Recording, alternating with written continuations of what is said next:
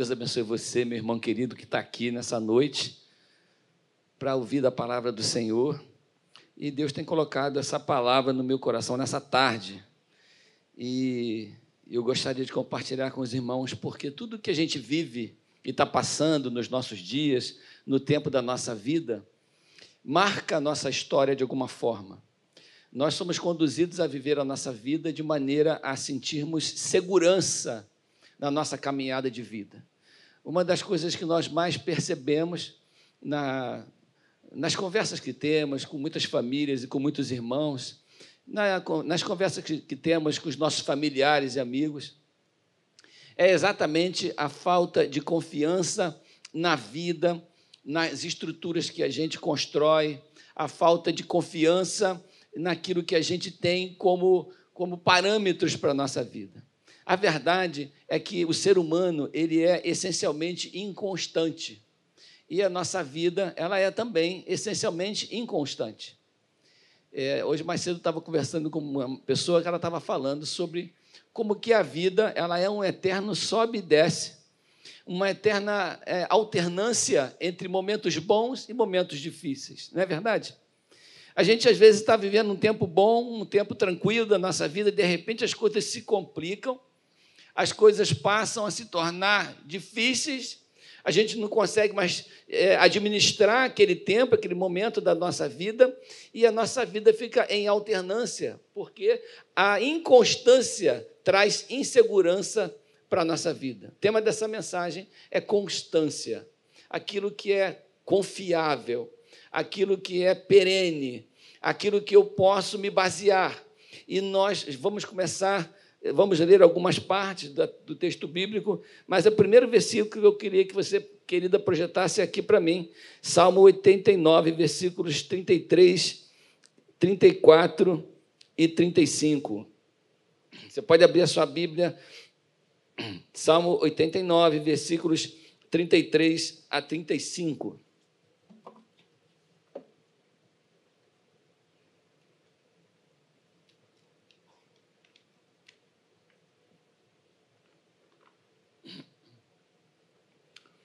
Vê se eu consigo terminar a mensagem ainda com voz. Se eu não conseguir, vou escolher um para vir aqui terminar, tá bom? Olha o que esse texto diz: Mas jamais, Deus falando, mas jamais retirarei dele a minha bondade, e nem desmentirei a minha fidelidade. Não violarei a minha aliança, e nem modificarei o que os meus lábios proferiram. Uma vez jurei por minha santidade e serei falso a Davi. Deus está falando sobre a confiabilidade da sua própria palavra. Está falando da imutabilidade do seu querer. Está falando de que quando ele diz, de quando ele fala, de que quando ele jura, de que ele é confiável e perene. Mas a constância é um conjunto de premissas é um conjunto de coisas que a gente baseia a nossa vida e que essas coisas não se contradizem. O constante é aquilo que não se contradiz. O constante é aquilo que é sempre fundamentado nas mesmas premissas e que geram confiança na nossa vida. Um casamento confiável é um casamento onde o relacionamento tem constância. Uma pessoa confiável é uma pessoa que tem sempre uma linha de pensamento constante, confiável e que tem parâmetros definidos, uma pessoa que não fica mudando de opinião e que não fica mudando de comportamento sem, sem que as coisas tenham algum sentido. Uma pessoa confiável é uma pessoa que não tem eh, muitas bipolaridades, muitas personalidades diferentes. É uma pessoa que anda sempre na direção daquilo que crê, não é verdade? Nós temos um processo de crença no nosso coração. E o processo de crença começa com aquilo que a gente vê, que a gente escuta e que se processa na nossa mente. E à medida de que se processa na minha mente, se caminha em direção ao meu coração, se torna uma crença minha.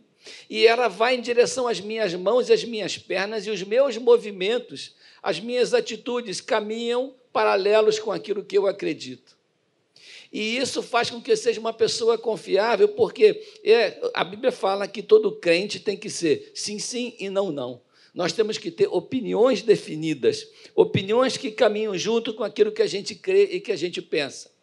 E o que tem de mais difícil na vida hoje é nós encontrarmos pessoas confiáveis, encontrarmos processos confiáveis, andarmos em direção a um caminho de segurança para nós. Vivemos uma vida difícil, temos todos passado por dificuldades, em tempos diferentes, nós todos passamos por momentos de decisão, momentos de dificuldade, e que a gente precisa confiar em alguém. Confiar em alguma pessoa, ter amigo, olha só, os amigos precisam ser confiáveis. Os amigos precisam ser constantes. Eu tenho amigos que são sempre parecidos com aquilo que eu conheço deles. E tem amigos que você tem algum tipo de atividade, de, de, de, intimidade com ele, algum tipo de relacionamento com eles, diferente de outros, porque a nossa amizade precisa ser também baseada na constância e baseada naquilo que a gente crê e baseado naquilo que a gente mostra da nossa fé. Jeremy Bentham, que é um filósofo inglês, escreveu assim: a mais rara de todas as qualidades humanas é a consistência. É raro encontrar uma pessoa que seja consistente com aquilo que ele pensa e crê, que anda conforme a, a, a princípios estabelecidos na sua vida. E a gente passa para a nossa família: olha, você tem que se comportar dessa forma, você tem que andar desta forma, você tem que respeitar as pessoas dessa forma, você tem que viver a vida cristã, você tem que lutar pelos seus processos. Você tem que ter princípios de ética na sua vida, para que a sua vida tenha uma constância de sabedoria, uma constância de caminhada que te leve a um fim que você espera. Não é verdade? Quando a gente perde, irmãos, as certezas, os fundamentos da nossa vida, a gente começa, a Bíblia fala que a gente viva como a folha que o vento espalha. A gente vive como uma folha que é levada pelo vento. Hoje eu encontro uma pessoa que me leva numa direção, que me dá um conselho, mas como eu não tenho firmeza sobre aquilo que eu penso, amanhã eu encontro uma outra pessoa que me leva numa outra direção e que me dá outro tipo de conselho. Uma pessoa consistente é uma pessoa sem vazios. Uma pessoa sem espaços a serem preenchidos por conceitos errados por opiniões de outras pessoas. Uma pessoa consistente é uma pessoa plena, uma pessoa completa, uma pessoa que tem valores que preenchem a sua vida, que tem certeza dos seus afetos, não é? Que tem, tem certeza de que ama e é amado. É uma pessoa constante uma pessoa completa. Seus afetos são bem solidificados, as suas crenças são bem estabelecidas. Uma pessoa que sabe quem é o seu amigo, sabe quem é a sua família, sabe quem é o seu cônjuge, sabe em quem pode confiar. Uma pessoa constante é uma pessoa que se porta desta forma, que também ela própria é confiável, ela própria é referência na vida de outras pessoas. O que Deus quer é que nós sejamos estas pessoas, mas isso nem sempre é fácil. Uma pessoa que sabe e ama a sua família, independente dos defeitos que sabe que ela tem. Porque às vezes a gente, as pessoas que convivem conosco, a nossa casa, a nossa família, nós mesmos temos defeitos, mas independente desses defeitos, nós precisamos caminhar sempre numa mesma direção, porque é o caminho que o Espírito Santo nos direciona, não é verdade, irmãos? Deus vai nos levando e o Espírito Santo vai nos ensinando e nós vamos mantendo uma constância. Você imagina uma pessoa que tem um comportamento cada dia diferente do outro. Ela não é feliz no seu trabalho, ela não é feliz na sua profissão, ela não é feliz no seu casamento, porque ela é uma pessoa que não é confiável.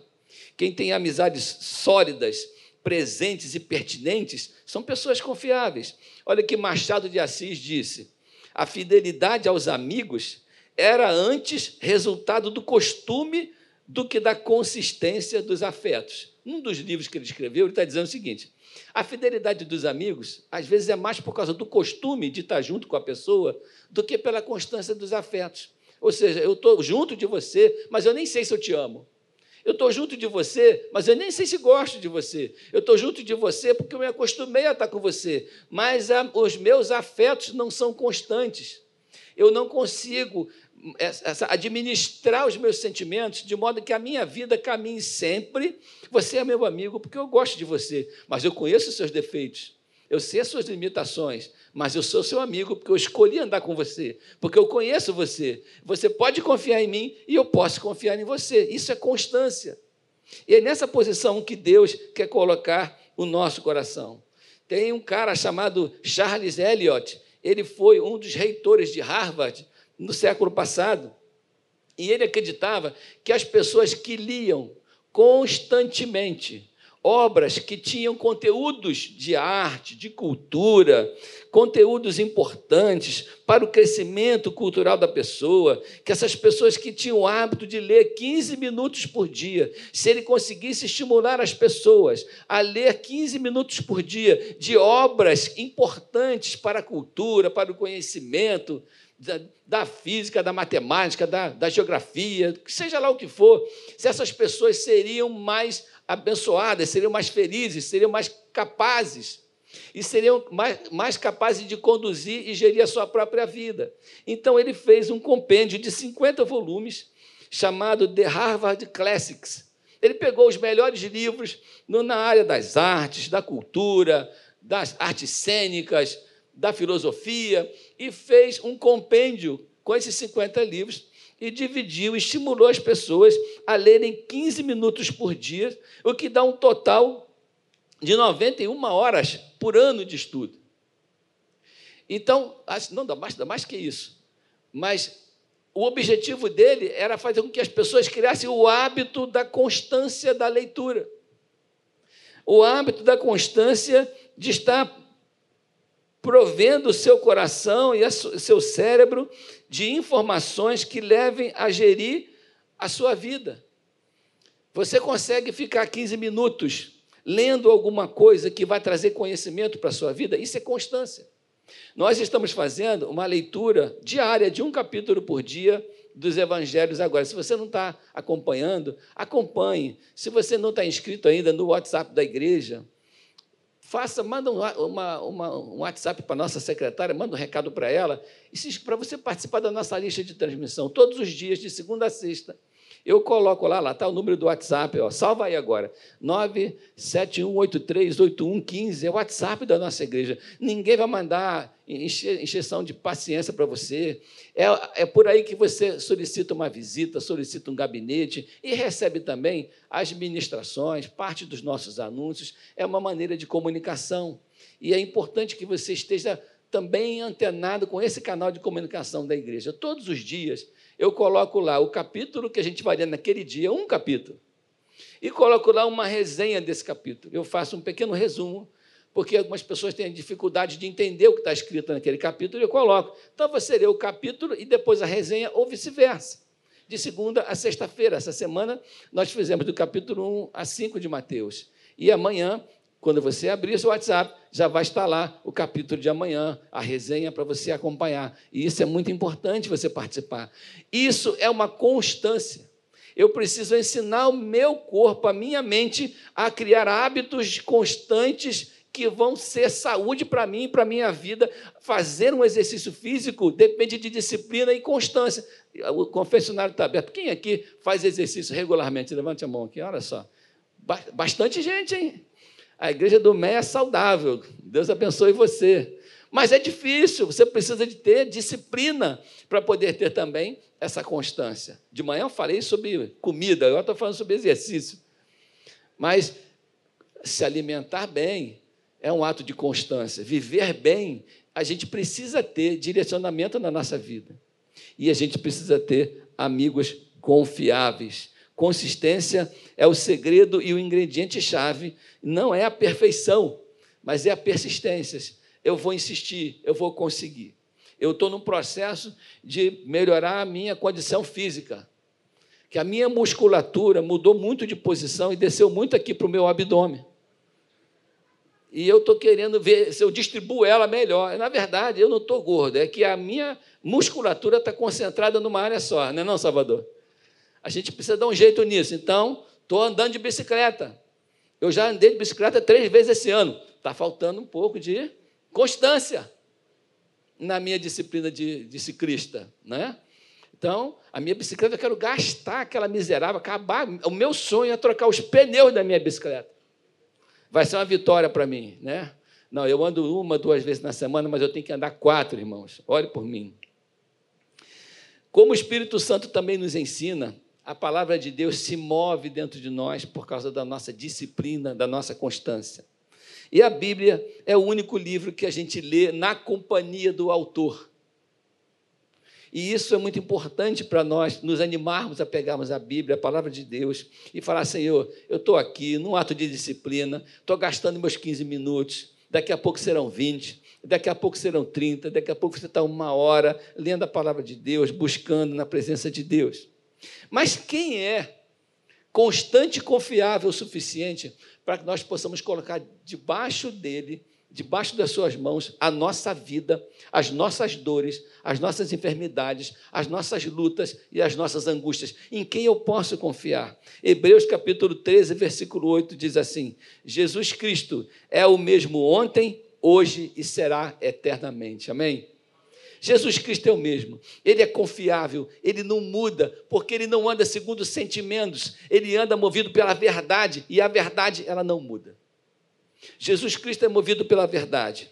O escritor aos Hebreus, quando disse isso, ele, ele, ele, ele, termina essa carta de uma maneira muito familiar, como Paulo também termina, sempre lembrando às pessoas, lembrando aos irmãos a imitarem a ele na sua fé, a serem constantes na sua fé, a serem constantes naquilo que acreditam. Porque senão as dificuldades da vida, as lutas da vida fazem com que a gente se afaste do que a gente crê, do que a gente acredita. Eu preciso buscar isso no Senhor. Senhor, me ajuda, eu estou passando por uma grande dificuldade, eu estou passando por dor na área financeira, na área da saúde, na área emocional, eu estou perdido. Eu preciso de achar um lugar onde eu me sinto seguro. Esses dias eu estava fazendo uma parábola, porque eu estava pensando sobre as pessoas que chegam na nossa igreja, e pessoas que chegam é, com o coração cheio de, de dor, às vezes, e nós somos todas ovelhas, irmãos. Ovelha é um animal que não sabe se cuidar sozinho. A ovelha é o único animal que não tem um líder. Que o líder dela precisa ser um ser humano. Todas as outras manadas têm um líder.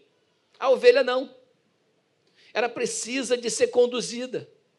Agora você imagina uma ovelha que está andando num ambiente de escuridão e de medo e de temor, vivendo uma dificuldade.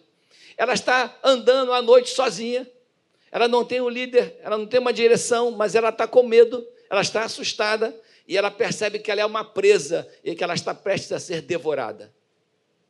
E ela vem andando com o coração aflito. Encontra um lugar iluminado em que ela percebe que ali é um aprisco, que outras ovelhas estão ali, mas existe um cuidado naquele lugar. Essas ovelhas se sentem seguras ali. Elas têm sido, se sentem abençoadas naquele lugar. Tem, tem, tem um, um, um supremo pastor tomando conta delas, e não sou eu, é o nosso Senhor Jesus Cristo. E essas ovelhas são felizes ali. E elas vivem da mesma forma que eu vivo, são pessoas como, como eu sou, são ovelhas como eu sou, mas eu estou assustado, ferido e amedrontado, mas lá dentro, essas ovelhas estão protegidas, guardadas e seguras, porque elas estão num ambiente de segurança, existe uma constância, existe ali um, um, um sentimento de segurança que é trazido por um, um, alguém que toma conta. E aí essa pessoa bate na porta daquele aprisco e fala: O que, é que eu faço para morar aí? O que, é que eu faço para habitar nesse lugar? O que, é que eu faço para me sentir seguro também? Esse lugar é a igreja do Senhor Jesus Cristo. E essas pessoas, elas chegam todos os dias. Como nós chegamos um dia. Eu me lembro que eu fiquei uns dois anos na igreja de São João, sentado no último banco, não falava com ninguém, não conseguia me relacionar com ninguém, vivendo a dor absurda que eu estava vivendo, de ter perdido um filho de seis anos com uma bala perdida, e de ter visto a minha família se desmoronar por causa disso, de ter visto a minha vida financeira se desmoronar por causa disso.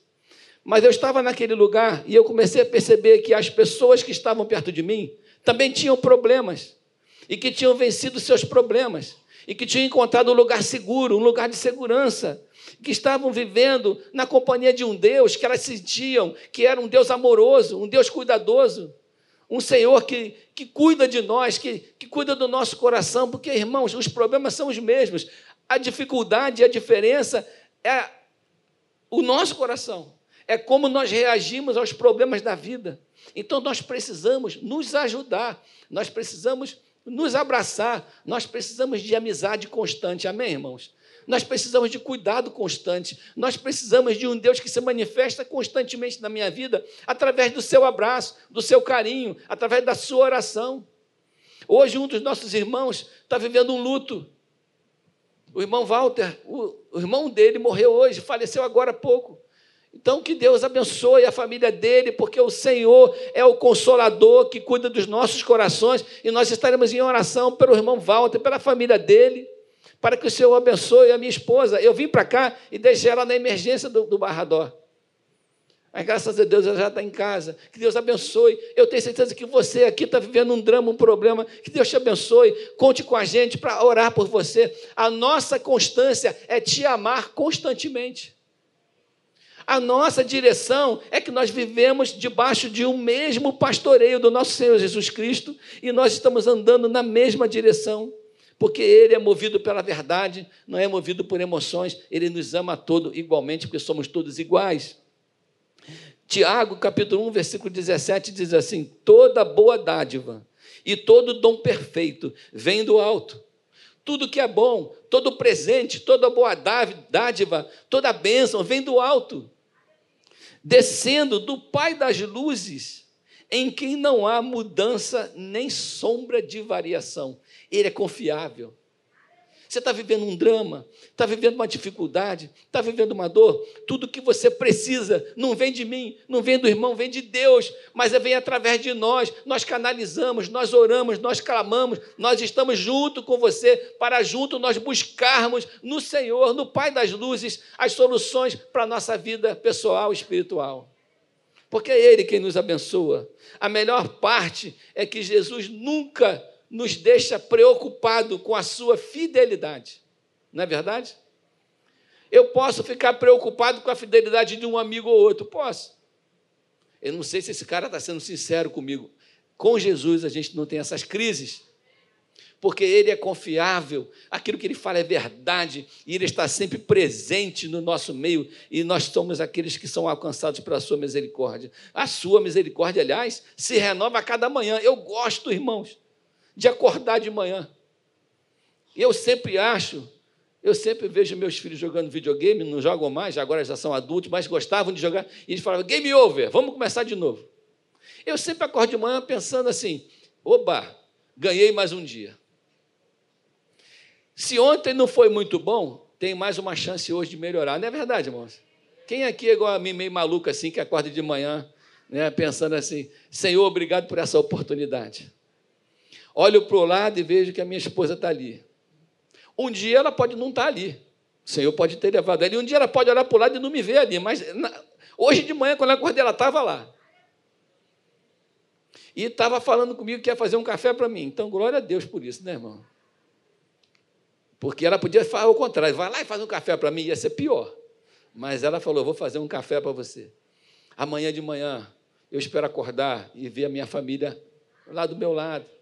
É constância. A constância, irmãos, é o pão com manteiga e o café com leite, não é verdade? Né? O camarão do coco bambu não é constância. Isso é quando a gente tem uma graninha sobrando. Isso não é constância. Isso não alimenta. Isso, isso satisfaz a nossa alma de vez em quando. Mas o que a constância é o café com leite, é o pão com manteiga, é a vitamina de banana com aveia, né? que essa mais é a minha praia. É aquela coisa, aquela caminhadazinha de 30 minutos que a gente faz com fone de ouvido, escutando um louvor. É a constância, é chegar em casa, encontrar a família, é chegar aqui encontrar você, é saber que Deus cuida de nós. A constância é a que faz a gente viver em segurança. Você imagina o povo de Deus no, deserto sem saber aonde vai dormir, no outro dia, porque o povo nômade ele não tem nada, ele não tem nada de constante. Ele, ele, pelo contrário, tudo na vida dele é variável, né? Uma pessoa que não tem segurança, estabilidade, ela não sabe como é que vai ser o dia de amanhã. Ela já dorme hoje preocupada com o dia de amanhã. Né? Essa é a vida do autônomo que não tem salário fixo. Né? Quem é autônomo aqui, levanta a mão. Deus abençoe sua vida para que você tenha muito cliente, tá bom? Muito cliente. Porque a gente não tem constância nessa área, a gente vive na luta, né? Tem que estar sempre rodando a manivela, assim, para achar o cliente de amanhã. Então a gente precisa disso. Então a, a coisa melhor que tem, você tem seu saláriozinho.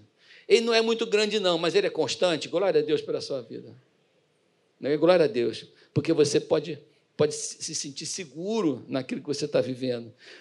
Mas, a, como eu estava falando da ovelha, uma das coisas que mais afligem as pessoas é o medo, a incerteza, o medo do amanhã, a insegurança existencial. É você, você não sabe, tem gente que não sabe nem ser amado por alguém. A gente que vive essa vida pastoral e conversa na intimidade das pessoas, tem pessoas que não se sentem amadas por ninguém.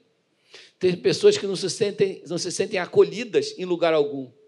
Tem pessoas que não se sentem seguras na sua casa, na relação com seus pais, ou na relação com seus cônjuges, não se sentem seguras. Irmãos, a gente quer orar essa noite por isso. Para que você, você seja um daqueles que tenham uma vida constante e segura e abençoada, porque você sabe que você habita num lugar em que as pessoas são verdadeiras e constantes com você. E a gente vai orar buscando isso para que a gente possa não deixar o medo vencer a nossa alegria, para que o Espírito Santo nos encha dessas certezas.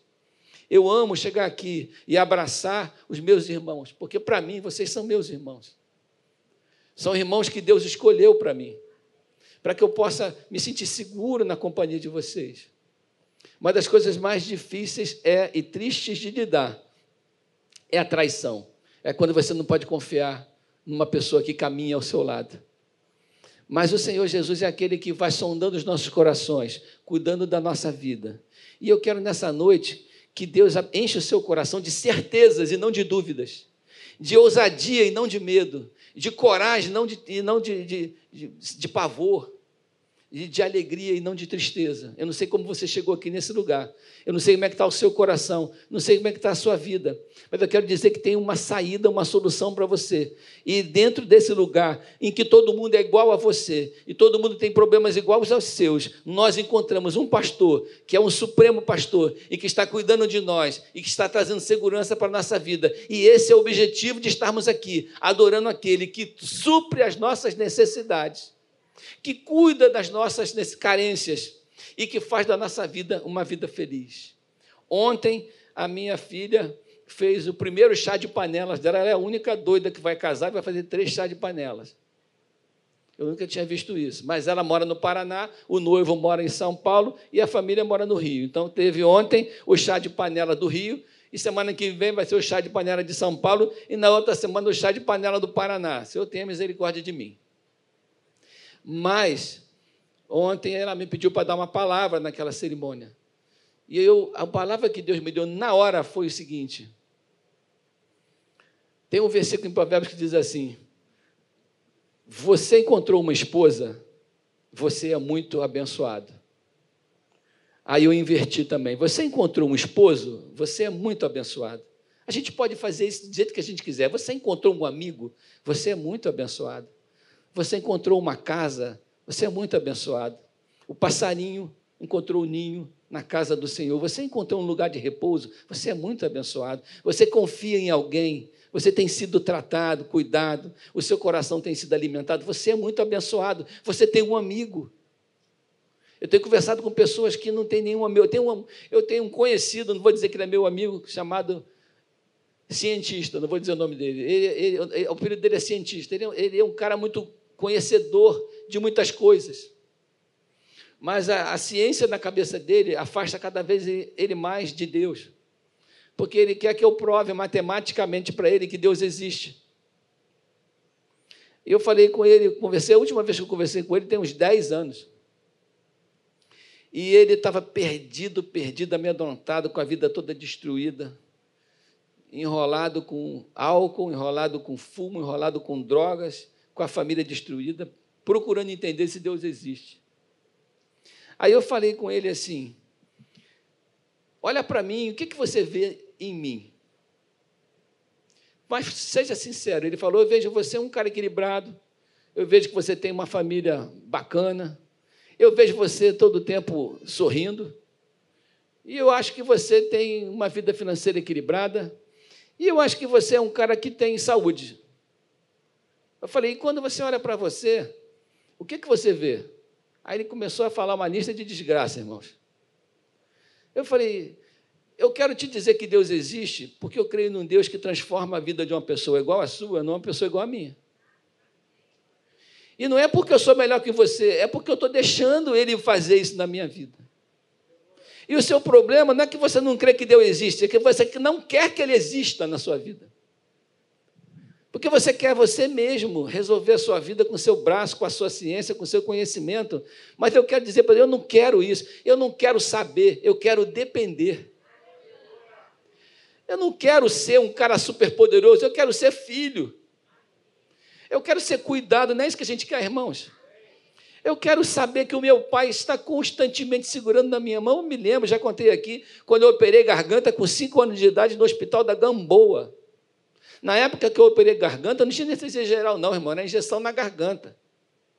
E eu tinha cinco anos de idade, meu pai me levou na mão e falou assim: vamos ali, dar um passeio.